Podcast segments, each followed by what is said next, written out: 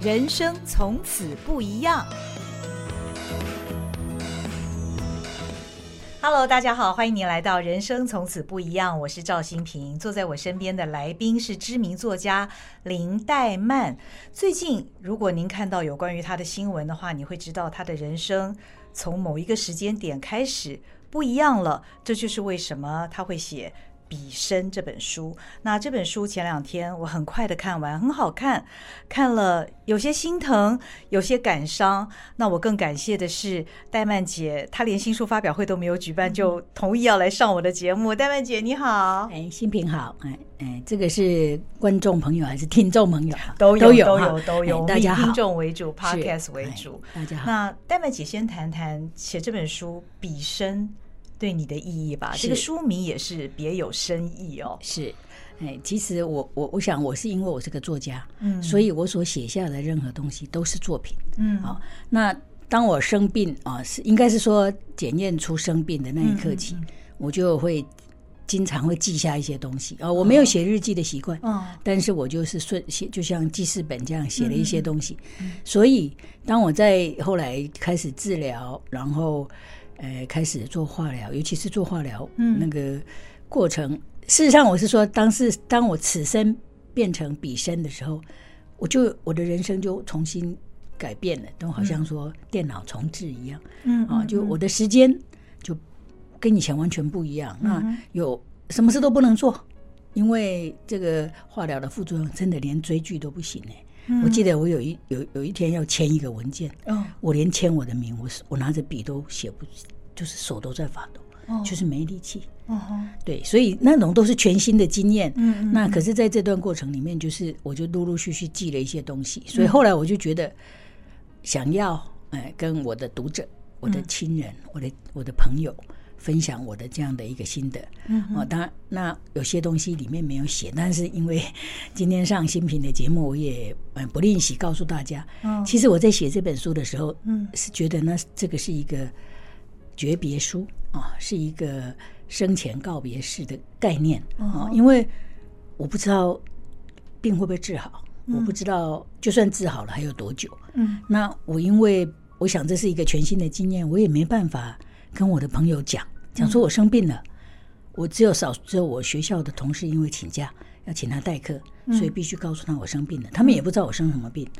所以当如果我真的就在呃，譬如说我在手手术台上就走了，或者治疗没多久又复发或怎么样就走了，我的朋友都不晓得怎么回事哎。我觉得那个、嗯、我因为我是个作家，我完全能想象那种心情，嗯、所以我觉得这对他们来说太不公平了，嗯。所以我要留下这样的一部作品啊，这就是笔生的创造的经过。嗯哼，那你是从什么时候开始有这个“此生非彼生”这样的一个体悟？是从医生宣判的那个时候开始吗？嗯，我想这个在治疗的前之前哈，就譬如说确诊，我是去年三月底的时候健康检查确诊。哦哈，那后来就开始进一步的检查，然后后来就排开刀。那时候还不晓得是恶性的，嗯嗯，那不管怎么样，那个肿瘤都得切除嘛，嗯、所以就排开刀，然后这个进了开刀房，切除出来以后，我觉得非常冷，嗯，我我是一个怕热的体质，嗯哼，哦，就其实我一年到头很少穿袜子，嗯嗯，因为不冷，对，就是台湾就是很热。是睡觉平常也不穿袜子，都都很几乎很少。我就我家里的袜子是装饰用，或者是有时候为了礼貌，嗯啊，是穿袜子。可是我那个时候回到我的病房的时候，我就觉得好冷哦。嗯，那我的行李里面是有放了一双袜子，嗯，那是我的朋友，嗯，他有开刀经验的人跟我说：“你带一双吧。”嗯嗯嗯，我是等于是说：“哎呀，好了，你说了我就带。”嗯，我也没想到真的需要，于是我让我先生说：“哎，我好冷哦，你帮我穿袜子。”嗯。他帮我穿上袜子那一刻，我就知道，此生已非彼，就是已非此生，嗯，已经变成另外一个身体了。嗯嗯嗯，你的感受跟以前不再一样了。嗯，对，完全，其实事实上那个感受是跟着状况。嗯，我是应该是状况跟以前不一样了。啊哈，嗯、呃，因为戴曼姐，你你过去的著作非常多，你是那么的喜爱阅读跟写作。是。那你你会不会觉得，因为你的文思，因为你我我相信文字工作者他的心思都是特别细腻的，也因为这个特质，让你在生病的过程当中，你会特别敏感，甚至于特别伤感呢？会不会？嗯，我我我想应该是啦。嗯，对，因为譬如说，我后来就做了心理咨商，嗯、我真的我也没想到我需要啊，因为。嗯通常我都觉得我可以帮帮别人治伤，对，因为你一向是非常 开朗、乐观、积极的个性，而且有很多有一些朋友也是，他们有什么问题也会来找我，嗯，哎，跟我聊过以后，他们觉得都很有帮助，嗯，所以我我一向觉得我不需要智商，也不是说我不需要别人意见啊，而是说好像我可以自己寻找出一条呃解决的方式，嗯嗯，所以后来我因为生病去看了心理咨商师，开始做智商以后，我觉得。包括这个智商师都说：“哎，这个是上天给你的礼物，生病这件事，所以你应该要好好利用这个礼物。”哦，其实我听了很生气耶。嗯嗯，我说这个礼物我不要给你好吗？嗯，当然这是这是开玩笑的话了。这礼物也不能转让啊，是不是？可是我就说，我觉得这不是礼物哎。那如果你真的要说生病这件事情，我要把它当做礼物的话，嗯，那就是我的感受。其实是原本我是个作家，我对很多事情就有比较敏锐的看法跟感受。那也我想也跟很一般人不太一样哦。那可是因为生病，我的感受更强烈。嗯哼，哦，所以我而且我更能够用精准的。文字来叙述我的感受，嗯，我我所以，我才说，那这才是上天给我的礼物，嗯嗯嗯。其实就是因为这本书里面充满了很多那个亲身的感受，读起来让人觉得是非常既心疼哦。不管你有没有陪病或者是生病的经验，我觉得身为读者，仿佛都能够感受到戴曼姐的感受。那。我觉得很特别的是，这本书的一开始并不是直接的讲医生宣判的那个可以说是晴天霹雳或者是戏剧性的那一刻嘛，因为想都想不到，而是从多年前的某个场景开始讲起。那是你当时聆听医生的宣判，你心里面所想到的那个画面吗？嗯，我觉得我因为我。嗯写小说哈，写、嗯、小说，小说跟戏剧一样，就是、嗯、就是会有一个故事，有一个场景、哦哦、啊。那其实一开始这这个这个这本书的开头，就是我知道医生跟我说那个有一个肿瘤，确实他也没有说是恶性的，他也没有说是癌症。嗯，可是按照看按照他的说明哦，说这个肿瘤有血流，嗯，不规则形状，嗯，听起来按照我们粗浅的医学知识就是恶性的嘛，嗯。然后我又去看了我的原来的妇产科医师，嗯，然后在那个妇产科医师那里确定了，我就要去学校。我本来十点的课嘛，所以我提八点多就去看那个医生，嗯，九点看完以后我要去学校。结果我在路上的时候就想起来了，就想起来这个多年前，嗯，曹幼芳，我跟曹幼芳在这个。加拿大的这个马林峡谷的那一段经历，嗯，包括后来他也知道他得了卵巢癌，然后，嗯其实他也算是很努力的对跟疾病啊这个治疗，然后共存，所以他又活了十年，嗯，对，那这段记忆就回到我的脑脑里，可是当时我不会知道那是呃多年后。我们的命运巧妙的牵连在一起。嗯嗯嗯。于是当年那个场景对你来说有不一样的意义。是是，对，当时不知道嘛哈。就像我，呃，四月二十号是我在淡江的最后一堂课，我教书的最后一堂课。嗯。可是我当时不知道，虽然我四月二十九号要去开刀。嗯。那四月二十号上课的时候，我请邀请了小说家高翊峰来演讲。嗯。我们两个人在我们教室外面还拍了一张照片。嗯。然后。我还跟学生说，因为接下来一个礼拜是期中考，所以这次是期最后一次上课了。看期中，期中前最后一次上课。嗯，我还说我要接着要请假一段时间，我要进场维修。嗯，可是我我觉得维修我就回来了。对，我也没想到那是我最后一次课。嗯，就人生，所以为什么说此生非彼生？嗯，此生也非彼生。的确，因为。呃，人的命运不管怎么样无法掌握，哦、是在我们面前会发生任何事情，下一秒钟会怎么样，我们都没有办法预知。是，那这就让我想到你你书的这个副标题啊，“被指定的人生课题”。其实我看到这个副标题的时候，我我心里面就蛮难过的。那我想每个人不管有没有生病的经验呢、哦，这个想到命运这件事情，特别是如果你当时是处在一个比较稍微负面或者是没有那么好的一个环境的时候，你会觉得会有那种无无奈感哦。那这个副标一定也是戴曼姐你自己想的嘛，对不对？嗯，嗯对。我觉得，譬如说，像我妈妈是，嗯、她也是癌症过世的。嗯、哼可是那个，因为很，那我很小，那时候我才十来岁，才念国中。嗯、那后来我两个姐姐都癌症过世。嗯哼。可是我对癌症还是没有了解，真的要我自己。后来，当然经过这一年，我现在不敢说专家了，但是。大部分的知识常识都有哈，而且我们对于自己的身体都不了解，是你觉得吗？对，所以我后我觉得后来我了解以后，我发现，当然我也跟一些得癌症的朋友也都会闲聊。嗯，我最近在看一本书，叫《万病之王》，啊，那是得过普利兹文非文学类的文文学奖的一本书，他就探讨癌症的起源。嗯，那那当然跟我之前。阅读一些资料的那个结果，其实都很接近。就是人类这个癌症有研究癌症，快要它至少一甲子，甚至将近一百年。可是那个进进展非常的慢。嗯，那为什么呢？因为就是不就是还是不太了解，所以就为什么癌症还是万病之王？嗯嗯嗯。最后我我觉得我很简单的很归结一句话，就谁会得癌症？为什么是为什么不是你？为什么不是他？为什么是我？嗯嗯。就算我姐妹。我们七个姐妹里面，我这个癌症是有基因的遗传的。嗯，可是我们也不是每一个姐妹都都有遗传到。嗯哼，好，为什么是这个姐妹？为什么不是那个姐妹？嗯哼，所以只能用一句话来做一个小杰，就是、嗯、这就是我被指定的人生功课。嗯，在我一出生的时候，这个功课就就已经注定了。嗯，只是他在我这个阶段，你现在要写这个功课。嗯，你要怎么写？你能不能写完交出去？不知道。嗯，但是它就是我的功课。嗯嗯嗯，就是因为是基因的关系，所以你这本书也从父母亲开始写起，是吗？是。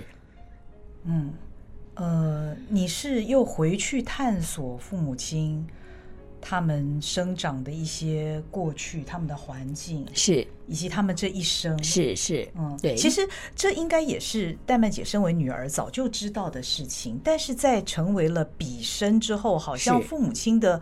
命运也开始在你心目中，你对他的那种感受又不一样了。嗯、是我我一直不太希望读者只把这本《笔生》这本书当做一本抗癌的心路历程，嗯、就是因为它不只是我跟癌症这个接触以后，然后去治疗哈，不管是说哎，我想要杀死他、排除他、恢复、拿回我的健康王国的护照，嗯，但是不管是怎么样。都是它不只是这个，那是其中一个部分。嗯，更重要的是，我因为生这个病，借由这样一个被指定的人生功课、嗯、人生课题，我去思考原生家庭啊对我的意义啊。嗯、我想这个也是其实每一个人都应该去探讨的啊。嗯、我们在这个世界上，我们不是我们不是孤孤单单的，嗯啊，我们有亲人，我们有家人，我们有手足，我们也有。呃，很多有血缘关系的人，但是这些对你的意义是什么呢？如果不是生这场病，嗯、可能我也是停留在哎，我妈妈，呃，她她一直是我写作的一个对照的倾诉的一个对象，因为我一直觉得她的命运哈，就是在这个华人里面就是一个经常会发生的，嗯、就是因为我爸爸是独是长子，嗯，肩负着传宗接代的任务，所以我妈妈嫁过来的任务就是生孩子啊。嗯，他们两年一个生了，连续生了七个，嗯，生到最后一个就生病了，嗯，事实上应该是，应该是生孩子生太多造成他的病，嗯嗯，对，所以你说这不是这个是他的命运嘛？嗯，那我一直觉得说这个，可是我在生长在这个家庭里面，然后我爸爸他想要一个儿子，所以他一直生，嗯，一直让我妈妈生，生到最后一个还是没有，嗯，可是他到了晚年失智的时候，他幻想自己有儿子，嗯。这个其实也是蛮让人觉得想起来非常心酸的事，嗯啊。可是这些事情，我我当然原先就知道，但是在我自己生病以后，我去思考我的人生功课的时候，想到那也是我妈妈的功课，也是我爸爸的功课，不是吗？嗯，我们每个人在这个世界上都有自己需要对应的功课，嗯嗯嗯。那怎么去思考？怎么去面对？怎么去写这个功课？嗯，我觉得这个其实是蛮重要的课题。嗯哼，那因为你的病应该是源自于基因的关系。是，想到这一点，你会不会有任何的不甘或者是怨怼呢？嗯，我觉得当我觉得一开始当然是啦，嗯、因为这个我在要开刀前哈，医生就跟我说，因为他会问我的家族史嘛，嗯、那我就告诉他了，嗯、我妈妈死于癌症，我两个姐姐在最近几年内，嗯，都得了癌症。过世，所以他就说：“那我们帮你做个基因检测，那是要自费的，好几万块，但是没有关系，就是要做嘛。”嗯嗯。但是等到这个基因检测出来的时候，医生跟我说：“啊，事实上是我问医生了，我说我为什么会得这个病？我想这个也是病人经常会问的嘛，问为什么是我？问为什么我会得？嗯，那个医生只有说就基因嘛，基因遗传，他真的只能这样给回答我。嗯，他也不能说你运气不好。嗯，对，是好，所以我觉得。就在那时候，我就觉得，我就想到了这个我的这个我的人生功课。嗯，而且我因为像我我妈妈早逝，我爸爸一个小公务员，嗯，有七个小孩耶，还有一个生病的太太。你想想看，我们家庭环境多么的贫寒。嗯，真的，在我这一这个一辈子，除后来我当然可以自食其力，以后我的经济状况慢慢改善。那可是我自己回想哈，从我离开。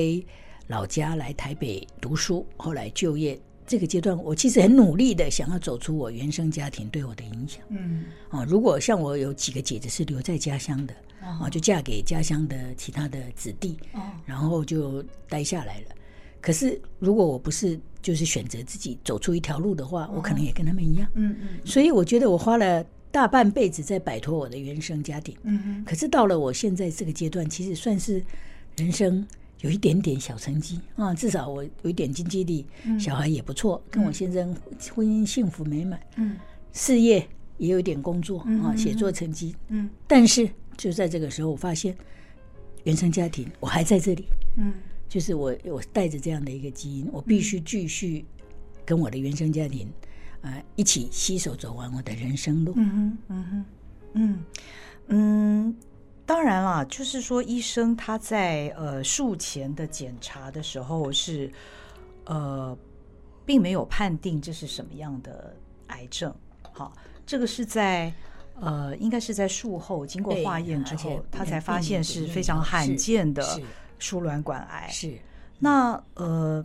虽然你希望大家读者不要用这个抗癌的心路历程来看这本书，但是我想还是会有很多人想要问哦，因为像是这么罕见的癌症，有没有可能现在回想在之前生病之前有任何事情是可以注意到或者是可以预防的？嗯，我其实到现在都还在问医生哎，嗯，问医生说我真的没有机会早期发现吗？嗯哼，当然，可是医生都劝我说。你为什么不往前看？你还要往回？你回问这个问题一点意义都没有。你往回头看也没有帮助，对你往前走没有帮助。而且你之前也一直在做身体检查，我其实都有对，蛮注意我的身体，而且尤其是妇科，嗯嗯，因为我就是子宫有肌瘤嘛，嗯嗯，好像三分之一的女性有子宫肌瘤哦，我看过资料，对这个蛮普遍。是，那也那原来的有我。帮我接生的医生是说啊，拿掉吧，反正没用。嗯，可是有另外一个医生，我就问第二意见，另外一个妇产科医生就不用啊。嗯，这个肌瘤更年期以后就会消嘛。嗯，所以不需要嘛。嗯嗯。那所以我其实是蛮小心的。哦，当然，你看我上我生病以后，有些好朋友也会问我说：“你怎么这么不小心？不早一点发现？”也有人这样子说，对 这些话都其实都是呃，我我有时候自己会整理这个，嗯，呃，对癌症病人不需要讲的是什么金句之类的。我我觉得这个很需要，对对对，就是这句话就不需要。这种问句有时候不不小心真的是会伤到人。是是，然后我就告诉他说，我很小心，嗯，我说我不仅是每年健康检查，而且我定期在看妇产科医生，因为我觉得我的妇科可能是我的致命伤，嗯，对，所以我说。但是没有机会早期发现，因为输卵管很小，嗯，所以我那个肿瘤应该是长没多久就掉出来了。哦，我十一月还去看妇产科医生，还照了腹部超音波，哦，正常，嗯嗯嗯，三月就已经掉出来了，嗯嗯嗯，掉出来掉到腹腔的意思就是已经有近端转移了，这就是为什么最后的医生说是三期。哦，这所以没有机会，嗯嗯，对。那如果再早一点，譬如说我要是。而且我想健康检查是有受到疫情影响，嗯，因为本来每年嘛，可是因为疫情很多都没开。对对对，对，所以我可能延迟了半年，我一年半才检查。但是即使我是没有疫情，一年检查，可能半年前没有问题，嗯哼，半年后就有问题了。嗯嗯，那时候可能更严重，因为那你我会一年后才再检查，嗯，对不对？嗯嗯，对，所以我觉得有时候这个就是就是被指定的人生课题。对，而且毕竟 万事万物不是我们所能够掌控的。虽然我们已经极尽所能，希望能够掌控所有的情况。不过戴曼姐，现在我看你的情况非常好，哎，我觉得你的气色、精神哦各方面看起来很好。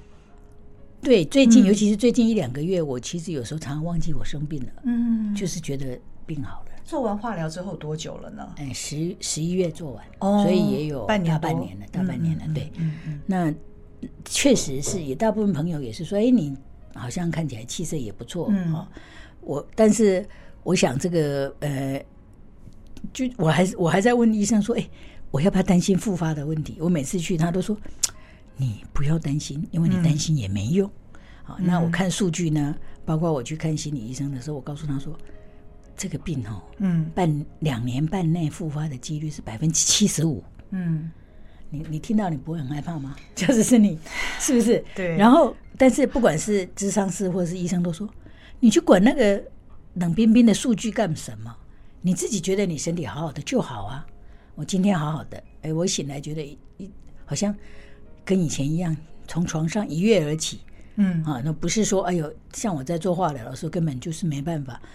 根本躺着，想要下床都没力气，嗯啊，所以就觉得你好了就好了，嗯哼，也许明天你又生病了，不一定，但是明天的事，明天再说吧。所以想也没用，是，嗯，想也没用。为什么这本书写完了之后没有办新书发表会呢？这个很少见。也也也是，我想哈，因为大约是现在哈，过了半个月，很多读者也给我一些回馈，嗯，然后也比较常跟人家讨论，嗯哼，因为在我写这本书到。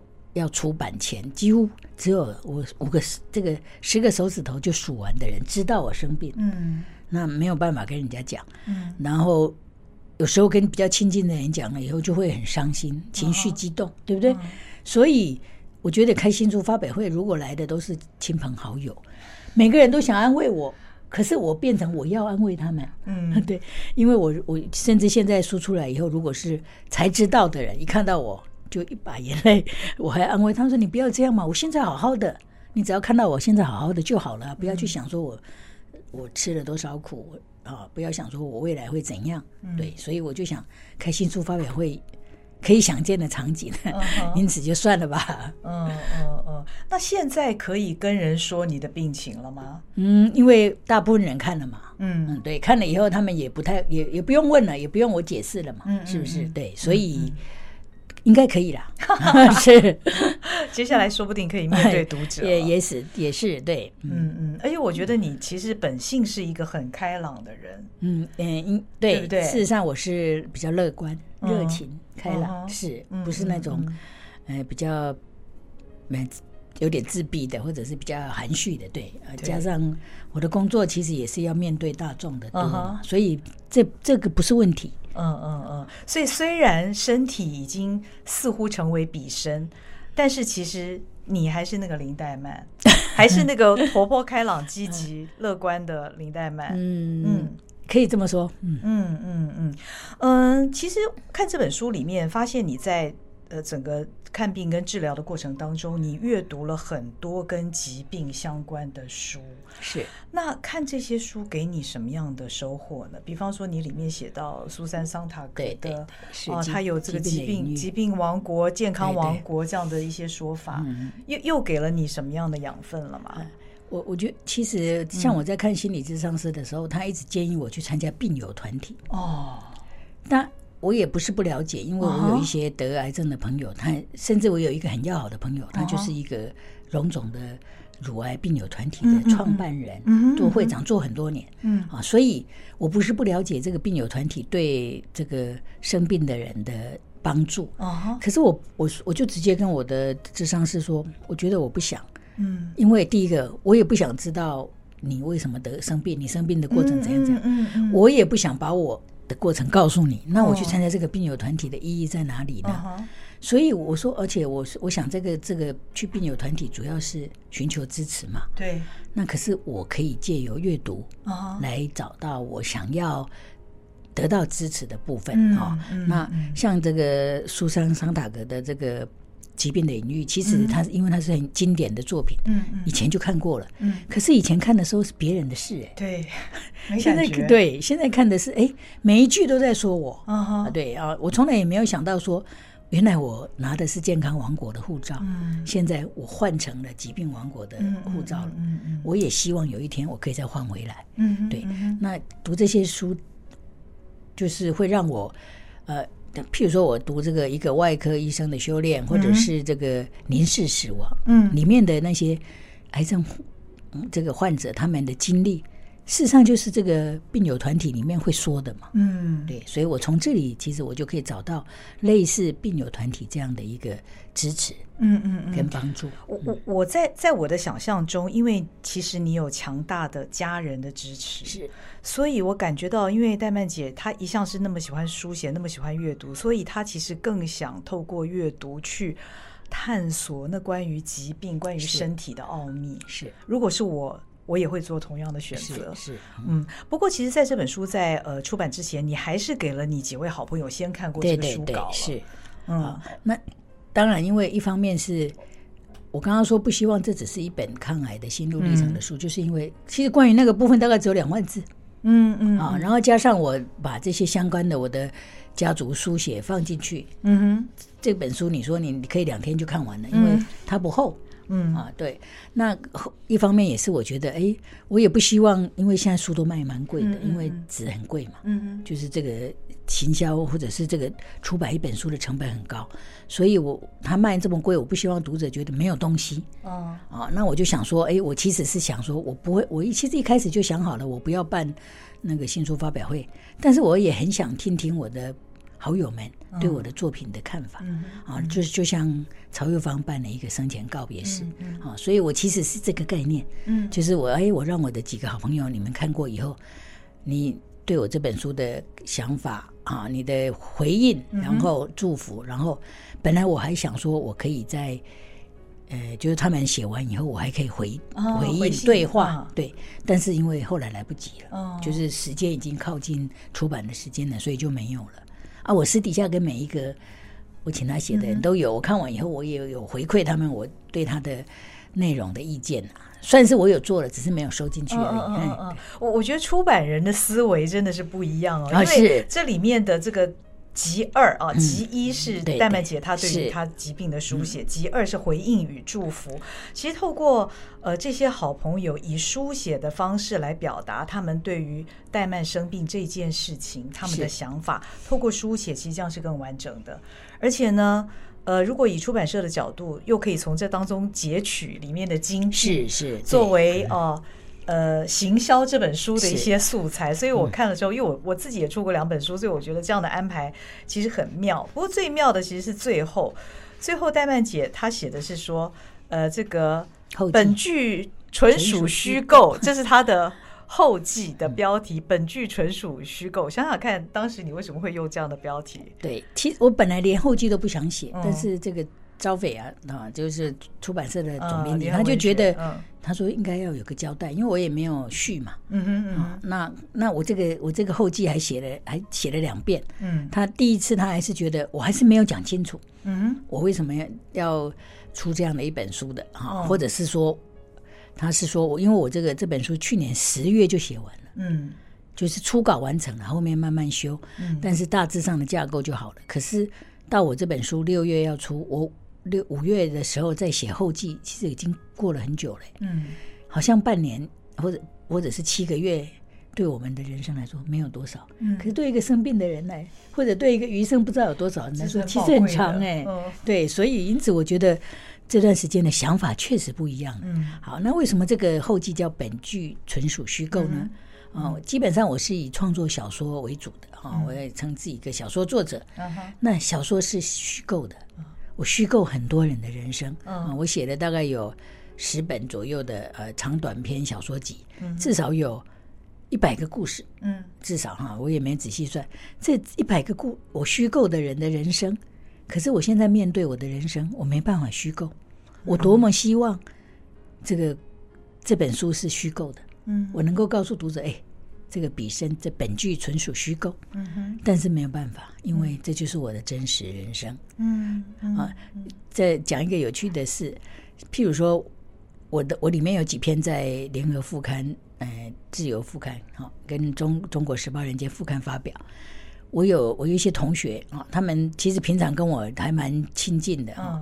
我的也是说我的作品都追着看的，所以他们有看到哦。哦，他不知道我是在写写我自己的事，他以为我在说故事，他以为真的是虚构。一直到 一直到我这个呃这个书要出版了，然后这个出版社的宣传纸出来，然后我我我转给他们看以后，他们才吓一跳。嗯嗯，他说我以为你在。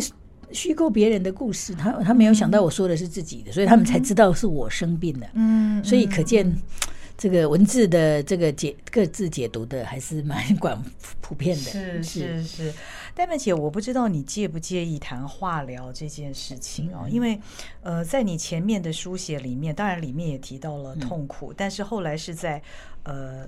里面，你其中的一位好友啊，作家，他的这个文字里面写到，对詹梅君，他说你形容的像是海啸一样。是我当时看到“海啸”那两个字的时候，我觉得我心里面这样一紧啊。这个 虽然我曾经经历过家人呃化疗的过程，但是我觉得戴曼姐用“海啸”那两个字来形容我，我一方面觉得非常心疼。那你那个时候是怎么度过那样痛苦的一段时光？我我的这书上有写哈，我有一个小妹，她找我半年的卵发现了，她是卵巢癌，所以她其实她的我的治疗过程跟她完全一样，那所以她走在我前面，基本上我对于状况应该很清楚，譬如说她做化疗，她会告诉我说，呃，回到从医院回来一两天，其实还。不会有副作用，嗯嗯，大概第三天开始，然后最就是接下来有三五天是非常强烈的，嗯，然后才慢慢好，嗯，那三个星期打一次化疗，大概就是有十天是痛苦的，嗯哼，那后面二十呃后面三个礼拜没有十多天是舒服一点的，嗯嗯，啊就可以还可以稍稍的恢复一般的正常生活，嗯，我都清楚哎，嗯，可是发生在自己身上的时候才发现，别人的叙述都是都是叙述。真的完全没有办法感同身受。我们常常说感同身受，啊，你说我都知道，嗯，可是事实上不是，嗯，我我觉得那尤其是那个副作用强烈那几天哈，嗯，就是我从床上啊到了客厅，然后躺在沙发里，什么事都不能做，哎，嗯，连追剧也不行，划手机都划不动，嗯，连玩游戏都划不动，哎，嗯，然后整天什么事都不能做，然后就躺着。那躺着也很痛苦，真的就像海啸来的时候，你被这个水整个围起来，然后动弹不得。嗯嗯。所以那个时候，我就跟我先生说，我还会说怎么办呢？我什么事都不能做。我想看书啊，我觉得我是我，我觉得时间很宝贵。嗯，我可以看看书，好不好？不然追追剧也好，都不行。我觉得我先生其实是蛮好的，就是说在这件事情你才知道。患难夫妻呀，真是见真情。嗯、当然，本来我们就感情蛮好的啦。嗯、可是这个时候，你更可以觉得这么这么多么珍贵。他跟我说：“嗯、你什么都不要做，你只要好好活着，这是最重要的。”嗯，那现在所有的治疗都已经告一段落了。我现在在吃标靶药。哦，这也是我就是说还算幸运的。这个药三年前没有。哦，所以如果我有机会的话，那就是因为。拖了三年才得。如果我在五十五岁发病，那有可能真的两年多就就复发。复发以后大概就不太容易了。哦。但是因为现在有标靶药，哦，而且因为我有基因检测，所以这个药有健保给付。不然的话，一年两百多万。哇！这个药费要吃两年。哦，好好。那当然，你说吃完两年是不是真的？它可以修正，它这个药的功能是修复我的变异的基因。哦，能不能真的做到？我想医生也不知道吧。嗯嗯，就像我问他说：“真的，我吃完两年以后就好了吗？”嗯嗯，他也不会没有办法告诉你，是你就好了，没有办法。嗯，正面思考只能这样子。是是，对。那吃这副作用会不会有什么副作用？也有疲倦。哦。对，所以每个人不一样啊。像我妹妹就不会，她有别的副作用，但是我的副作用最强烈的就是疲倦。嗯。疲倦的意思就是我常常觉得昏昏沉沉的。嗯。但是我反正也不教书了。那我先生说：“我什么事都不用做，所以呢，昏昏沉沉想睡就睡吧，嗯，睡一会儿又有精神了。嗯，嗯啊，我知道这个，其实后来我查了资料说，这个叫做癌疲惫。哦，几乎每一个癌症都有。那对付这个这种副作用的最好的办法就是运动跟社交。哦，像我今天来上你的节目就算社交，就那也许我如果没有来，我在家里可能就昏昏沉沉，我就又小睡一下。我太感谢戴曼姐了。这本书六月出版，那现在七月初，这是她上的第一个节目。是，那我刚就说她连新书发表会都没有举办，而今天事实上是我第一次跟戴曼姐见面，所以我真的非常珍惜、非常感动这个机会。我我也谢谢心屏，让我有机会用说的啊，把我这本书里面有些东西也没有，刚刚我们说的内容也没有，嗯啊，也许有读者不听众听到了会有不一样的。收获，嗯嗯嗯。那你是一个一向这么积极书写的人，接下来还有什么计划吗？呃，像我我说我不教书了嘛，嗯，哦，那而且我觉得我丢的很快耶，就是那即使让我再回去教书，我也不会教了，哦，是就丢的很快。关于教书的一切技能啊、学术都。全部还回去了，应该是优先顺序有一些改变了吧？生活的优先顺序。应该是对，所以、嗯、可是不用做那个事情以后，我觉得时间变得很多哎、欸，嗯嗯，可见那个教就是备课很辛苦，可见教授这个工作其实真的非常辛苦啊，说不定、嗯、说不定我生病跟这个也有关系。我我要跟我们系主任请假的时候，我特别说，我说哈，你要不要去那个跟那个校方反映一下，说有多少老师生病了、啊？嗯，我觉得是这个工作是太磨人了，对。嗯嗯嗯、那所以我，我我未来有很多时间可以读书，嗯、可以写作，尤其可以写作。嗯、当然有啊，我我觉得其实写完这本书以后，也有一些出版社希望我说，好像有很多可以写的，嗯，跟这个类似的题材。嗯，那么他甚至要跟我预约。我说你实在是对我太好了，我一个字都没有，你就要跟我预约啊？那我想就是说，如果大家对我还有一点期待，我当然希望我的余生可以。能够还是有一点点作用，嗯，那我我会努力的。